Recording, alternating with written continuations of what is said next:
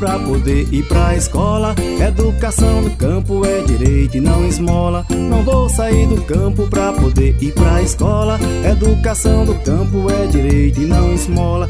O povo camponês, o homem e a mulher, o negro quilombola com seu canto de afoxé, ticuna, caeté, castanheiro, seringueiro, pescadores e poceiro, com certeza estão de pé. Não vou sair do campo pra poder ir pra escola. Educação do campo é Boa tarde.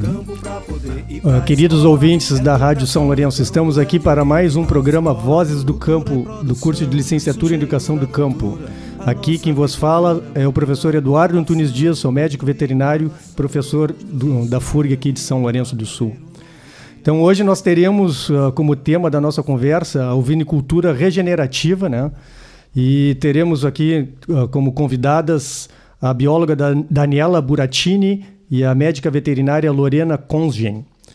Antes de nós iniciarmos essa conversa, gostaria de dar alguns recados. Nós, eh, como somos um programa aí que tra trabalhamos aí com a produção de alimentos, então eu vou falar um pouco aí do, de como é que vai ser essa semana em relação a chuvas e ventos. Hoje está um dia bem ventoso, né?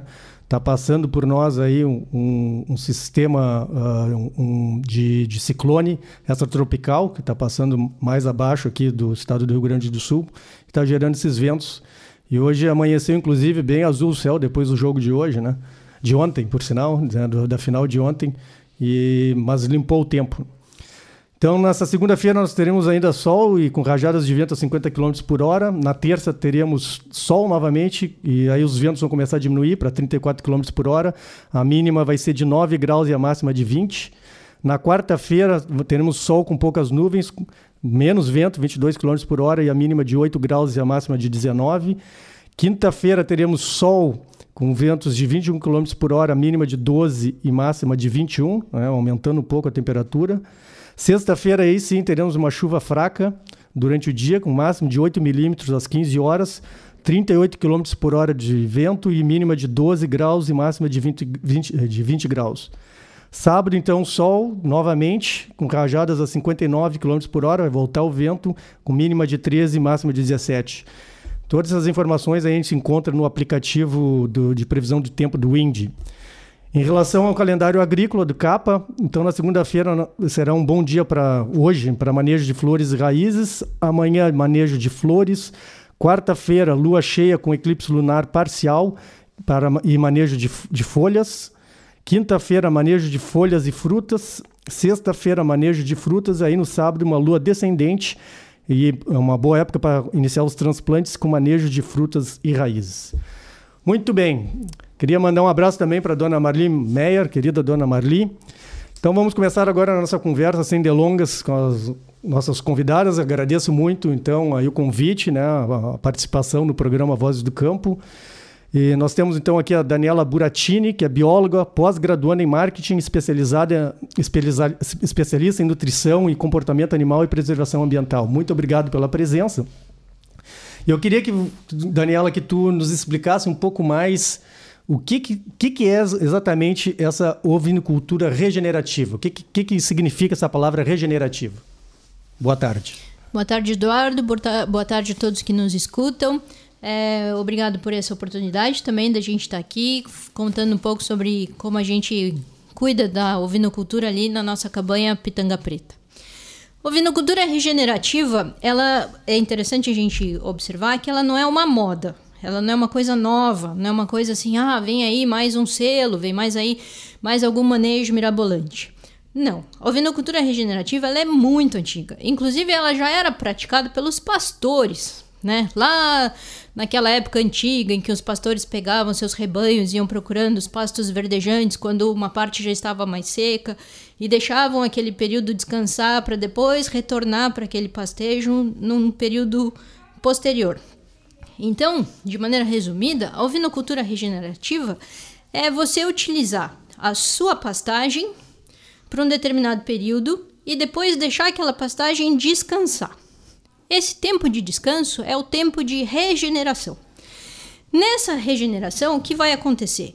Todos os processos biológicos vão acontecer naquela pastagem. Quando a gente fala pastagem, a gente fala não fala só do pasto, da comida, a gente fala do conjunto, a gente fala do solo, a gente fala dos micro-organismos, a gente fala dos répteis, dos insetos, dos, dos anfíbios, de todo mundo que convive ali junto com aquele capim, junto com aquelas leguminosas.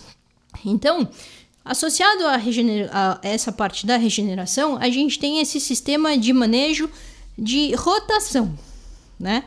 Com isso, o que você possibilita? Você vai utilizar o teu sistema, o teu pasto. Aqui no caso, a gente, na campanha Pitanga Preta, a gente usa 100% campo nativo. A gente não tem exóticas, né? Então a gente usa o bioma pampa na sua máxima expressão. Porque afinal de contas, a gente tem à disposição ali quase 400, né? Mais de 400 espécies de gramíneas e 200 e tantas de leguminosas sendo considerado o melhor pasto do mundo. Né? Então é um tesouro que a gente tem que tomar conta e tomar conta bem. Né? Então, ali o que, que consiste a regeneração? A gente, por exemplo, tem a nossa propriedade dividida em vários piquetes, né? E a gente tem um período que as nossas ovelhas ficam naqueles piquetes. Pode ser variar de um até cinco dias, depende da época do ano, depende das condições de pastejo, né? Falta de chuva, muita chuva, pouca chuva, né? E isso depois a gente tira ela desse piquete e passa para um outro piquete. E esse piquete que foi utilizado vai ter o seu tempo de quê? De que os insetinhos, que nem os rolabostas, vão ali decompor aquele esterco, que as bactérias que vão pegar aquele resíduo possam transformar aquilo em nitrogênio, para que as leguminosas que estão lá, que nem o pega-pega, que é uma leguminosa, né, que a gente sabe o que é o pega-pega, mas às vezes a gente esquece da importância dele. Tá ali o ano inteiro, né? É um super, uma super planta para nós, que é que vai fixar aquele nitrogênio no solo. Né? Aí vão ter os anfíbios, vão ter as aves, vão ter uma série, inclusive alguns períodos de descanso você permite, permitem com que até a avifauna se estabeleça ali. A gente tem é, codornas ou perdizes que nesse tempo de descanso vão lá, põem um ovo, criam os filhotes e vão embora. Né? Então, tipo, é um manejo ecológico integrado. E tudo isso permite com que um melhor aproveitamento do solo, o maior desempenho das pastagens, a um menor custo de adubação, porque a gente permite com que aquele adubo que foi colocado ali pelos animais seja decomposto e seja absorvido pelas plantas, né? E maior produtividade, que é o que a gente procura num sistema de criação. Perfeito, Daniela, obrigado. E é muito interessante, né? Eu, quando, quando eu, é, a gente pensou em entrevistar vocês, eu achei muito legal essa associação de uma médica veterinária com uma bióloga. Legal. Que é legal, tem que trabalhar junto, mais juntos, os biólogos veterinários. Os biólogos têm que estar mais integrados na produção de alimento, inclusive, claro. né? Uhum. E a gente, nós temos uma, aqui na, na FURG um curso de agroecologia, e o agroecólogo junta isso, um pouco do biólogo, um pouco do veterinário, Sim, né? né? E, e, com certeza, do zootecnista e a, e a questão né, do, do, da, do, olhar ecológico na criação. E aí tu já falaste de vários, de vários assuntos que, que, que eu já consegui entender. Vocês trabalham com indicadores biológicos, né? Que você tu falou do pH-pega, tu falou ali do coleóptero, né? Do vira-bosta, que são indicadores de que o sistema está, está saudável, Exato. né?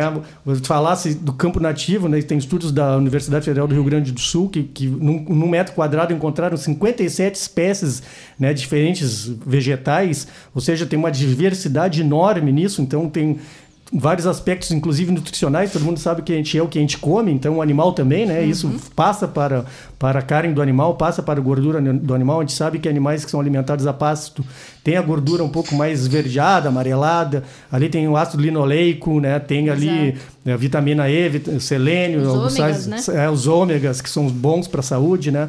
Isso também dá uma palatabilidade para a carne também, né? Deixa deixa a carne com um sabor diferente, né? Uhum. Então, isso são, são questões muito importantes. E aí eu queria conversar então agora com, com a Lorena Consgen, uhum. que é médica veterinária, pós-graduanda lá de Vigilância da Saúde, como eu falei. Uh, Lorena, e, e, como é que é na parte veterinária uh, lá na Pitanga Preta, né? Que isso aí acontece lá na cabanha Pitanga Preta. Uhum. Como é que essa, como é que acontece a, a, questão da sanidade, da saúde? Como é que, como é que vocês uh, fazem esse manejo com os animais o manejo sanitário. Uhum. Boa tarde, Eduardo. Boa tarde a todos que estão nos acompanhando. Bom, quando a gente fala em sanidade, a gente tem que pensar principalmente na prevenção, né? Evitar que a doença aconteça, evitar que ela chegue no rebanho. Então, por esse motivo, lá na cabanha a gente preconiza principalmente o bem-estar dos animais, né? Uh, visando que, claro, um animal com menos estresse, ele vai ter um aumento de imunidade, ele vai ser um animal muito mais resistente, né? Então, o que, que a gente busca? O bem-estar no trato, uh, é um manejo tranquilo, né? sem gritos, sem cachorro, uh, que os animais se sintam confiantes, né? tenham confiança na gente, né? nos, nos tratadores, uh, buscando sempre que eles tenham acesso à sombra, uma coisa bastante importante que a gente se preocupa o ano inteiro, não somente no verão. Né? Os animais buscam muito a sombra em horários mais quentes do dia, inclusive no inverno. Né? Também protege contra o frio, contra os ventos fortes. Né? Isso tudo vai fazendo com que o animal seja um animal mais forte, mais saudável, mais resistente. Né? Então é basicamente isso, Eduardo. A gente trabalha muito na questão da prevenção. Né? Ah, perfeito, perfeito, Lorena. Isso é importante também, né? Porque quando a gente pensa em sistemas agroecológicos, a gente pensa na otimização desse sistema, não só na maximização. Porque Sim. muitas vezes a maximização a curto prazo ela vai te render mais, mas a longo prazo ela pode exaurir te degrada. Né, degradar todo o ambiente. Então a otimização é importante. E se nós pegarmos os elementos da natureza, que são antigos, e como tu bem falasse, né? Vocês estão usando uma técnica que era usada isso lá na, ainda na, antes da na Idade na Média, antes, né? É. Lá, lá no início da história, né? Dos, dos pastores que, que, que, imitam muito o que a natureza nos dá no seu tempo, isso é importante, né? né? A natureza tem o seu tempo, então tem toda essa questão da ciclagem de nutrientes, tu falasse muito bem isso, né? uhum. Então, o que tem, os nutrientes que, que tem nas fezes dos animais vão se integrar novamente ao solo, né? vão ser uh, utilizados pelas plantas, vão, utilizar, vão ajudar aqueles micro-organismos que estão no solo. Então, essa ciclagem de nutrientes que é muito importante, né? isso faz com que o sistema otimize. Né? E aí tu não precise comprar insumos, inclusive Sim. isso economicamente, isso que tem que ficar bem claro, economicamente, isso é importante também. Tem que ser porque, Porque é, é, é, vai poupar. Exato. E tu vai ficar mais autônomo, menos dependente de insumos externos. E isso é bom para energia do sistema, energia com M, ou seja, tu está gastando menos e utilizando mais está dentro do sistema. Então explica um pouco mais em relação a isso, uh, Daniela, para a gente, assim, uhum. o que, que acontece nessa questão de ciclagem de nutrientes e, e tem a necessidade bastante, né, de, de, água também no sistema, né? A gente sabe que está com seca aí, está uhum. vendo uma seca difícil. Como é que vocês manejam isso? Mas antes, mas antes eu gostaria de convidar os ouvintes, se tiverem perguntas aqui para a gente para ligar para o 3251 1303 ou 3251 3693. Então, 3251 1303 ou 3251 3693 para perguntas aqui para os ouvintes, para, para nossas entrevistadas. Obrigado. Então, uh, não só na questão da ciclagem dos nutrientes, o manejo, o, o, a pecuária, no caso, vinocultura, e também isso também pode ser aplicado para a parte de pecuária de corte, pecuária de leite, né? assim como para a agricultura também, o manejo regenerativo ele é um manejo sustentável. Mas ele não é um manejo sustentável assim, ah, tipo bicho grilo, ai que bonitinho, vamos preservar. Não, ele é um manejo sustentável que você vai sustentar o seu negócio, seja ele economicamente seja ele social e ambientalmente, né? Porque é importante a gente, é, é mais do que previsto e comprovado o quanto a gente depende do meio ambiente para poder ser bem sucedido. Né? Então é uma coisa que a gente tem que aliar o desenvolvimento econômico com a sustentabilidade. E nesse sistema, que você inclui o manejo voisin, que é justamente o manejo rotativo, né? Que é diferente do contínuo. No contínuo você deixa os bichos andarem por onde você, eles querem e acaba quem observa bem vê que o bicho vai comer exatamente no mesmo lugar, sempre vai ter uma seleção só do que ele quer comer. É que nem quando a gente chega num buffet livre, né? A gente vai lá e quer beliscar uma batatinha, quer beliscar alguma coisa, acaba deixa de comer a salada, deixa de comer o que é importante, né? E os animais ele tem essa seleção. Então, quando você cerca eles num sistema, Nesse piqueteamento, por exemplo, você permite com que ele coma mais variedades de espécies. Os ovinos, por exemplo, em comparação com, as, com o gado, ele é capaz. Tem um estudo que mostrou que no mesmo campo o ovino comia mais de 56 espécies no, que estavam ali presentes no pasto, enquanto que o gado comia cerca de 30. Então, eles são menos seletivos, inclusive, os ovinos, do que os bovinos. Né? Então permite um aproveitamento melhor do teu chão. Porque os ovinos também têm essa capacidade dessa automedicação. Eles vão atrás de guanchumas, vão atrás de, de cruz de malta, vão atrás de arnicas, vão atrás de vegetais que eles estejam nessa necessidade para suprir, né? Então quando você permite com que esse campo seja completo, misturado, variado de ervas, é, é, é, punks, inclusive, tanchagens, né, língua de, de vaca e tudo, e tudo mais, você permite com que? Com que o animal se nutra. Ele tendo essa nutrição adequada, ele vai ter os processos fisiológicos deles regulados, né? E com uma quantidade de proteína que ele absorve ali de maneira adequada, isso também vai ajudar lá na sanidade do controle de verminose. Porque o percentual de proteína que ele obtém ajuda a aumentar a resistência dele contra a verminose. Nesse processo que ele está com bem-estar, ele vai fazer os seus processos fisiológicos normais. E aquele esterco que ele vai colocar ali no chão também é um esterco rico em matéria orgânica. Que o solo vai se aproveitar daquilo para desmanchar aquele esterco e transformar aquilo em adubo. Adubo de altíssima qualidade. E um adubo que vai participar do sistema como matéria orgânica. E ele participando do sistema como matéria orgânica, ele vai ser absorvido pelas plantas, ele vai nutrir o seu campo. Então você vai fechar esse ciclo entre alimentação, adubação, crescimento de plantas, crescimento vegetativo, vegetal e, e de outros acessórios, né? Ao bom desenvolvimento da ovinocultura ou da pecuária regenerativa. E com isso você permite o quê? Menor investimento em compostos nitrogenados que você vai colocar no seu campo. Porque a gente sabe hoje que um saco de ureia é absurdamente caro, né? Pela volatização que ele tem, inclusive, né? Porque a gente coloca um composto nitrogenado que tem muita perda, o que é diferente, por exemplo, de uma matéria orgânica que não vai ficar volatizando, se espalhando por aí. E com o preço do dólar alto uhum. também, o né? O dólar cada vez mais alto acaba inviabilizando. Então a pessoa pensa assim: ah, eu tenho que adubar, não vou conseguir, então vou arrancar tudo daqui, vou plantar soja que me dá mais dinheiro. Não! Né? Não necessariamente precisa ir por aí. Você pode ter um seu sistema completo, fechado, e quanto mais equilibrado ele tiver, menos ações externas você vai precisar em cima dele. Perfeito, né? As leguminosas fazem, né? Muitas leguminosas fazem esse, esse papel de, de incorporar o nitrogênio no solo, né? Então Exato. isso é importante ter, conhecer quais são as leguminosas que tem nesse campo nativo, né? Fazer as percorridas no campo, né? Que muita gente deixa de fazer isso. Tem que conhecer muito bem os animais, as plantas que estão no teu ambiente, tem né? Tem que observar. Um, um produtor de gado, um produtor de ovelhas, ele tem que ser um observador. Porque ele tem que observar se o animal está se comportando bem, ele tem que observar se, o, o se ele está comendo bem, está se comportando bem, se o campo está vindo bem. A gente não pode criar bicho assim, ao Deus dará solto. A gente tem que estar tá junto, tem que pisar no mesmo lugar que ele pisa, tem que ver o que ele está comendo. E justamente a questão das leguminosas, só a gente ali andando um pouquinho, a gente já identifica quase 5, 6 espécies muito rápidas.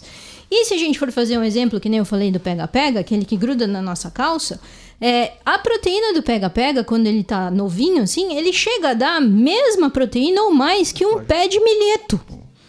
E o pega-pega tá lá o ano inteiro, né? Tem, claro, a sua expressão a partir da primavera, verão, mas ele tá lá o ano inteiro com as suas raízes fazendo fixação de nitrogênio. Enquanto que uma cultura anual, que você revira a terra, que você planta, que você gasta com sementes, você vai ter que o ano que vem fazer tudo de novo e ter que adubar tudo de novo, por exemplo, porque o milheto foi embora. Assim como todo nutriente que você colocou ali para ele ficar também. Fora a exposição do solo, né? Porque quando faz a exposição, tu mata todos os micro-organismos de superfície, que tem uma importância enorme também na Perfeito. parte da adubação do solo, né? Então, tu expõe menos o solo Você e... seca, né? É. Exato. É. E hoje em dia, o, o, o, manejo regenerativo não mexe no solo. A gente pratica sobre semeadura para reforçar a questão de pastagem de inverno, porque é normal, inverno baixa atividade das plantas mesmo. Então, a gente faz sobre semeadura de aveia, pode fazer sobre semeadura de aveia, de azevedo, vem de centeio, inclusive, vários, porque a grama, as gramíneas que a gente tem no campo nativo, elas comportam muito bem associação, consorciação com outras espécies vegetais, outras, outras variedades. Então, é, é um campo muito rico e é muito precioso a gente pensar que tem muitos produtores que a gente sabe que nunca investiram um saco de calcário no campo nativo e tem o, o hábito, às vezes, de falar que é, aquilo ali tá seco, não serve para nada, né? Ah, eu vou, vou, vou dar comida no coxo. Não faça isso. O teu custo de produção vai estourar. E aí você só vai se desanimar com o segmento, vai achar que é tudo caro, que não paga, que remunera. Então a gente tem que ser inteligente em observar o que a gente tem nas mãos ou nos pés, né? Para que a gente possa ser produtivo e que a gente pare de abrir novas áreas, que a gente pare de usar queimadas como uma maneira de limpar campo. É, a gente usa roçada. Roçada, é Faça roçada. É, de, em períodos em que o campo não está muito bom, você tira aquela parte mais seca que já está morta, ou se você não for roçar, suplemente com, com sal mineral proteinado, muitas vezes, ou com o sal mineral, quando a gente diz, a gente não fala só sal de cozinha, né? Sim. Sal grosso. Não, sal mineral com, com, com zinco, selênio, magnésio, uh, vitamina A, vitamina D, que os animais precisam disso. E isso ajuda na população do rumen ali, nas bactérias do rumen, né? A desenvolverem animais pesados, animais de qualidade a desenvolver cordeiros, que a gente tira eles, por exemplo, que a gente cria Hampshire Down, com cerca de 3 meses, com 35, 40 quilos. A pasto, a campo nativo. Então, é onde está o diferencial, porque a gente tem que ser produtivo. Né? Não pode só ficar no folclore do ai que bonitinho ter uma árvore no campo. Não! 30 a 35% de ganho de peso você consegue se os animais tiverem sombra e qualidade na água que Isso é uma coisa super importante, né? Que você falou antes, Lorena, da sombra, né? Eu vejo assim várias, algumas áreas de, de, de criação de, de, vacas de leite sem nenhuma sombra, Sim. né? E sabendo que a produção de leite, o Uber fica muito, muito aquecido, uhum. né? Então, esses cuidados com o ambiente, eles são, são muito grandes. E falando em cuidados do ambiente, a gente sabe que ovinos têm problemas normalmente com verminoses, né? Uhum. Aí eu gostaria de saber como é que vocês fazem, né? Do, como veterinária, faz esse controle de verminoses. Sei que vocês estão usando uns produtos, né? Que, que são, são diferenciados. Queria que tu falasse um pouco mais dessa questão de, de da sanidade de verminose para ovinos, que é o grande problema dessa espécie. Sim, é, é quando se fala em verminose em ovino sempre é um desafio e tem muito produtor que chega a dar um, dar um arrepio, né? De pensar. Ainda existe, infelizmente, uh, entre muitos produtores e até entre alguns profissionais, a ideia de que, bom, se o ovino ele é suscetível à verminose, então eu vou entrar com vermífugo aí a cada 30 dias para ver se esse bicho aí não me, não me incomoda, né? E o que acontece é muito pelo contrário, né? Ele está criando um problema, ele está aumentando o problema. Né? Porque aí você vai estar tá expondo todos esses parasitas a vários princípios ativos aí, desenvolvendo a chance de, de, de um aumento de resistência a esses fármacos, né? E expondo todos os animais, às vezes, uh, sem necessidade, a um produto químico, né? Que sempre vai ter um efeito colateral. Né? Então, o que, a gente procura fazer lá na Pitanga Preta é justamente essa questão da prevenção, né? Através do pastejo rotativo, você já, já uh, aumenta um pouco uh, essa... diminui, na verdade, essa carga parasitária aí no campo, né? Também usamos o método FAMACHA, que é um método que avalia os animais pela, pela cor da mucosa. Você passa eles na mangueira, avalia um por um pela cor da mucosa, de acordo com uma tabela, a tabela FAMACHA que existe, né? uma tabela oficial. E ali você classifica esses animais. Eh, de acordo com essa classificação, eles são dosificados, né, ou vermifugados, ou não. Então a gente vai tratar somente os animais que se uh, apresentarem no momento com necessidade realmente de tomar o, o, medicamento, né? Aqueles que não apresentarem necessidade não vão receber. Então, uh, muitos animais a gente observa que, que passam meses, meses sem receber, sem necessidade de receber um vermífugo, né? Então, ao passo que você, você pega um produtor que faz isso todo mês e você imagina o desperdício, inclusive, de que você está tendo, o gasto né, econômico aí que você está tendo a mais sem necessidade. E uh, expondo uh, essa, essa, aumentando esse problema aí da resistência, né? Outra coisa que a gente faz uso lá na cabanha é da homeopatia. Os animais recebem sal mineral no coxo à vontade, diariamente. Isso a gente não descuida, né? E, e junto com o sal mineral, então, é administrada a homeopatia. Né? A homeopatia aumenta a resistência do organismo dos animais aos, aos vermes, aos parasitas, combate também esses parasitas, ele tem esse efeito de, de tratamento também. E recentemente a gente teve acesso a uma nova tecnologia que a gente está achando muito legal, uhum. que é o controle biológico né, uh, do, dos parasitas a nível de pasto. Né? Ou seja, você administra esse biológico uh, para os animais, via também sal mineral, via coxo, esse produto passa intacto na, no sistema digestivo dos animais e sai juntamente com as fezes, uh, sendo inoculado dessa forma no campo. Né? Ali ele se desenvolve, ele é um fungo, e ele, ele é um fungo nematófago, ou seja, ele vai atacar as larvas de nematóides e vai ter a capacidade de neutralizar elas ou de matar essas larvas. Né? Isso faz com que o animal, voltar nessa área, no pastejo nessa área, não tenha o perigo da, de se reinfestar né? Que é o que acontece, o maior problema. Que a gente sabe que o maior número de parasitas está no campo e não, no, não nos animais, né?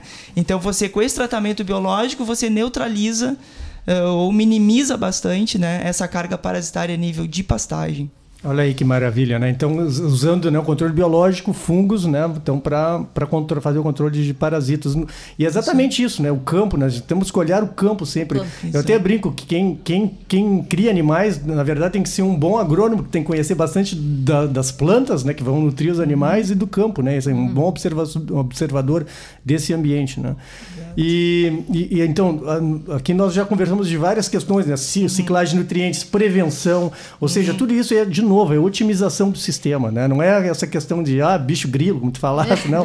É, nós estamos trabalhando com elementos que a natureza já nos dá há milhares e milhares de anos, são, são, são elementos baratos que estão aí que a gente tem que reproduzir, né? E, de, de novo, diminuindo, então, essa dependência de insumos externos para dentro do sistema. Uhum. Mas me diga uma coisa, assim, para a gente já, já estamos chegando no final do programa, pra, como é que vocês escolheram a raça e por que desta raça aí? Né? Como é que foi esse, essa, essa escolha?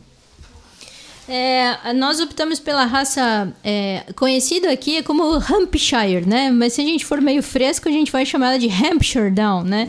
Que é uma raça inglesa. Ela foi, inclusive, eu estava pesquisando, ela foi a primeira raça de ovinos de corte a chegar no Brasil. Ela chegou aqui em 1932, muito antes das conhecidas Texel e outras que o pessoal conhece em mais abundância, assim. A raça é, Hampshire Down, ela é uma raça de carne, especificamente para corte. Ela não tem um velo de lã muito pesado, mas é um velo de lã suave, mais suave do que algumas outras espécies é, de, de raças de carne, né? E a gente optou por elas justamente por isso, para fazer um trabalho focado em cima de ovinocultura de corte, né? Com matrizes selecionadas, com reprodutor selecionado e desenvolver ovinos rústicos a pasto, né? Porque ela tem que ser viável e, e, e, com isso é uma raça que se adapta muito bem ao nosso sistema. Ela veio do, de uma região do sul da Inglaterra, que também lá é feita assim, é, com pastagens. A Inglaterra, inclusive, tem trabalhos muito interessantes sobre o, o campo nativo deles, que eles têm. Não seria um campo nativo, mas seriam campos ingleses que o orgulho que eles têm por aquilo, que eu acho que a gente também devia ter um pouco mais, sabe? Em vez de falar só de Nova Zelândia, só de Inglaterra, só de outros lugares do mundo, a gente, como a, na cidade de São Lourenço, inclusive, né? A gente está sentado num patrimônio biológico importantíssimo, né? que a gente menospreza isso porque, ah, tá seco, ah, não sei o que é. Justamente por a gente não saber, a gente ignora. E eu acho que a gente tem mais é que tá na hora de conhecer. Por quê? Quando a gente vai comprar um carro, a gente sabe a ficha inteira do carro. Sabe se bebe muito, se não bebe muito, se é gasolina, se é álcool, se tem tração, se tem suspensão, qual é o freio, qual que não é. Porque quando a gente vai produzir um animal, quando a gente vai produzir alguma coisa, a gente não conhece o que a gente tem ali a raça, por exemplo, falando da Hampshire, são raças muito maternas, são raças extremas, é uma raça materna, as mães são bravas, são, são, são protetoras, né? Uh, os filhotes são precoces, a gente tem uh, o desenvolvimento deles uh, no leite ali, no, durante esse período de amamentação, de 3 a 4 meses, o ganho de peso deles, a gente teve, por, a gente tem, por exemplo, cordeiros com mais de 450 gramas de ganho de peso dia, né, a, a leite, então, é uma raça viável economicamente falando. Outra coisa importante salientar da raça é a qualidade da carne, que foi o que também nos levou muito a, pela escolha dela.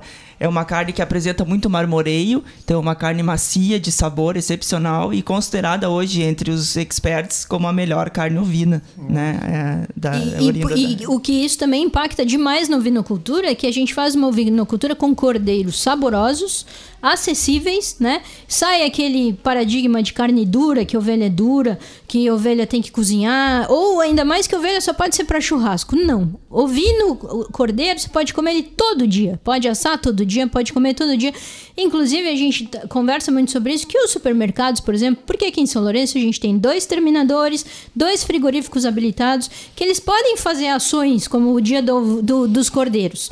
Vende lá os cortes de cordeiros com bandejinha é, perfeito, três, perfeito. Fica a nossa dica. É, pro pessoal, pro, pro pessoal dos frigoríficos que a gente conhece, é, vai, faz uma bandejinha de, de três, quatro chuletinhas para pessoa experimentar, faz uma linguiçinha, faz outras coisas, como é vendido porco, por exemplo, que você consegue obter vários cortes de carne. Faz isso com ovelha, com os ovinos, com os cordeiros, para que a gente não venda só uma perna, só um pescoço, só uma paleta sabe? E viabiliza e democratiza essa proteína, que ela é fenomenal. Perfeito, perfeito. Com vinho taná, então fica melhor Maravilha. ainda nesse friozinho, né? E eu me lembro da, da, dessa raça, da Hampshire Down, uh, na, na URGS, quando a gente estava trabalhando bastante com mudanças climáticas, né? É uma raça que também tem uma característica muito importante para regiões quando, com aquecimento global. Ela é uma raça que tem o pelame claro para refletir os raios solares e a pele escura para proteger, então, desses raios solares. Então, ela tem essas duas características, olhos. É, nos olhos também, né? Os é olhos, escuro. o focinho, o, na, as patas são com pelos e não com lãs. Então, para regiões que são mais úmidas, hum. mas não ficam com as patas encharcadas. Perfeito, né? Então ela tem essa característica, eu me lembro que ela reflete a luz solar e a, a que ela fosse absorver como, a, como a, a, pele é escura, então isso a protegeria. Então é muito interessante, inclusive, para regiões que têm muita insolação. Como né? a nossa. Exatamente, né? Então, uh, eu, eu, gostaria muito de agradecer, então, a participação de vocês, Daniela, Lorena. Acho que é muito importante né, nós trabalharmos, falarmos sobre isso, desmistificar muitas questões né, dessa criação. Né? Uh, o pastoreio racional voisin é importantíssimo, que tu vai ali, vai trocando né, uh, os piquetes de acordo com como é que está o crescimento da planta. Então, é isso, a gente tem que trazer esses novos elementos para não acharem né, que isso que a gente está falando é só uma, uma fantasia, uma suposição existe, é, é, real e acontece. Isso. E temos aqui pertinho exemplos temos. disso, né? Então, mais uma vez agradeço a vocês, a participação, Daniela, Lorena, muito obrigado pela participação. De nada. E também agradeço a Rádio São Lourenço e os ouvintes. Então, semana que vem teremos outros programas interessantes aí para vocês. Uma boa tarde e fiquem bem. Até logo. Vou sair do campo pra poder ir pra escola. Educação no campo é direito e não esmola. Não vou sair do campo pra poder ir pra escola. Educação do campo é direito e não esmola. O povo camponês, o homem e a mulher, o negro quilombola com seu canto de afoxé, ticuna, caeté, castanheiro, seringueiro, pescadores e poceiro, com certeza estão de pé